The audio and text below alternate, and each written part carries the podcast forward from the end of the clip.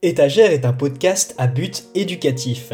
L'objectif est de répondre à différents types de questions en rapport avec le domaine scientifique, littéraire, psychologique ou humain. En bref, le champ d'action de ce podcast est très large. Alors, cher auditeur, prends place et laisse-moi tenter de répondre à tes questions.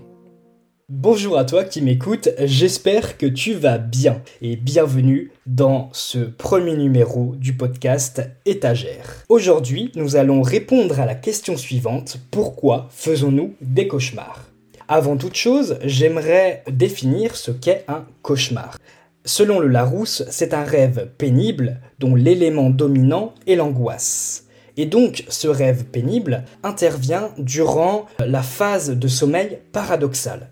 Et toi, tu vas sûrement me dire, à moins que tu fais tes études ou que tu, tu travailles actuellement dans ce domaine, qu'est-ce que le sommeil paradoxal? Eh bien, avant d'aller jusque-là, j'aimerais te parler de l'organisation du sommeil. Il faut savoir que ton sommeil est constitué de plusieurs cycles successifs, donc entre 4 et 6 durant euh, l'entièreté de celui-ci, et que chaque cycle comporte trois phases. La première phase est le sommeil lent léger, qui représente la porte d'entrée du sommeil. Tes yeux se ferment, paupières deviennent lourdes. J'ai l'impression d'être un hypnotiseur, mais euh, j'aimerais bien, j'aimerais bien, si seulement. Et euh, aussi, entre autres, ta respiration se calme. Euh, par la suite, après quelques minutes, tu passes au stade 2 du sommeil lent, qui représente environ 50% de tout ton sommeil, ce qui est, on va pas se mentir, assez, assez énorme quand même.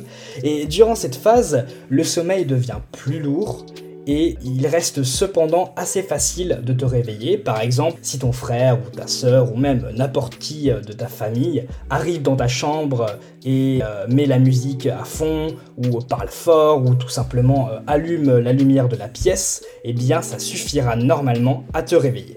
La seconde phase, quant à elle, comme son nom l'indique, donc à savoir le sommeil lent profond, va être plus profonde. En effet, à ce moment-là, nous avons pleinement franchi la porte du monde du rêve et sommes profondément endormis.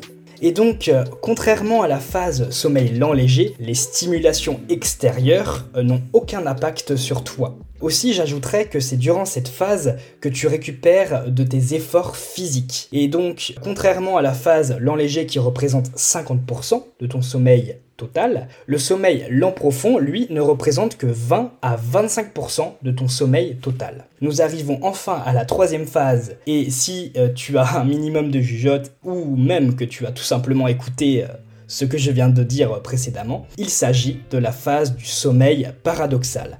Alors avant toute chose, tu dois sûrement te dire pourquoi ce nom Pourquoi appeler cette phase le sommeil paradoxal Eh bien tout simplement parce que ça désigne le paradoxe entre les signes d'éveil, à savoir ton activité cérébrale qui est développée lors de cette phase, et les signes du sommeil profond, à savoir que tu es parfaitement immobile et que tes muscles sont détendus. Et il s'agit entre autres du moment où nous rêvons le plus, et donc bien évidemment le moment où nous sommes le plus susceptibles de faire des cauchemars. Et comme pour le sommeil lent profond, cette phase représente environ 20% de ton sommeil total. Et donc, bien qu'il touche principalement les enfants et les adolescents, surtout entre 6 et 10 ans, les adultes ne sont malheureusement ou heureusement, on le verra après, euh, pas épargnés aussi. Selon une étude, entre 2 et 6% des adultes font encore des cauchemars de manière régulière. Euh, aussi, il semblerait, euh, toujours selon cette même étude, que les femmes soient plus touchées que les hommes face à ce type de phénomène. En général, les cauchemars sont caractérisés comme des expériences éprouvantes, angoissantes, dont on se passerait a priori bien. Mais alors, posons-nous la question, pourquoi sont-ils nécessaires?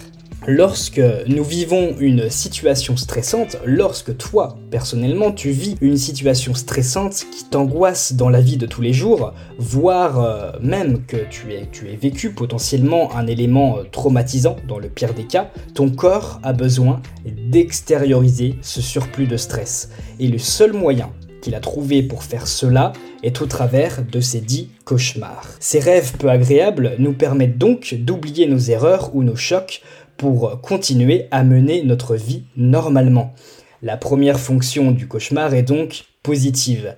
Il est utile pour surmonter nos peurs, en revivant de manière plus sereine un événement choquant ou traumatisant car je le rappelle, notre corps est immobile et donc apaisé et de ce fait plus serein, nous permet sur le long et moyen terme de dédramatiser un élément au premier abord traumatisant. Faire des cauchemars est donc un mécanisme tout à fait normal de ton corps, là où cependant c'est plus problématique, c'est lorsque ces événements surviennent de manière plus répétée. Le trouble est considéré comme léger quand les cauchemars surviennent moins d'une fois par semaine et euh, doit être soigné seulement si toi-même tu te plains et si vraiment ça devient un poids pour toi. Il devient modéré, voire grave, lorsque le cauchemar se produit plus d'une fois par semaine et doit être pris en charge car cela reflète une fragilité émotionnelle. Et enfin, les troubles deviennent pathologiques et doivent absolument être traités lorsque la fréquence des cauchemars devient quotidienne. Dire, les personnes souffrant de dépression, d'anxiété, euh, de troubles dépressifs, de schizophrénie, etc., etc., sont plus susceptibles de faire des cauchemars. Cela s'explique par le fait que leur état psychique étant vacillant, eh bien, les cauchemars sont vus comme plus violents et peuvent, euh, dans les pathologies les plus graves, se confondre avec la réalité. Et donc, comment lutter contre des cauchemars trop envahissants? Il faut tout d'abord que tu les analyses afin d'en déterminer la cause. Il ne faut surtout pas que tu hésites à prendre des notes juste après euh, ton réveil brutal, puis le lendemain matin, les relire afin de tenter de les comprendre, de les analyser. Et donc tu peux faire cela soit en regardant sur internet les diverses interprétations possibles de tes cauchemars, soit en en, parlant autour de toi afin d'extérioriser ton cauchemar ou même d'en comprendre la cause. Bien évidemment, je souhaite un bon courage à toutes les personnes à qui euh, les cauchemars pathologiques ou les cauchemars réguliers arrivent. Quoi qu'il en soit, j'espère avoir pu répondre à ta question et t'avoir euh, éclairé, avoir éclairé ta lanterne. Euh, quoi qu'il en soit, je te souhaite une très bonne journée, une bonne continuation, enfin une très bonne journée plus une bonne nuit qu'une très bonne journée. Et je t'invite aussi à laisser un commentaire, une suggestion euh, d'idées, de questions que je pourrais aborder dans les prochains numéros. Et je te dis à la prochaine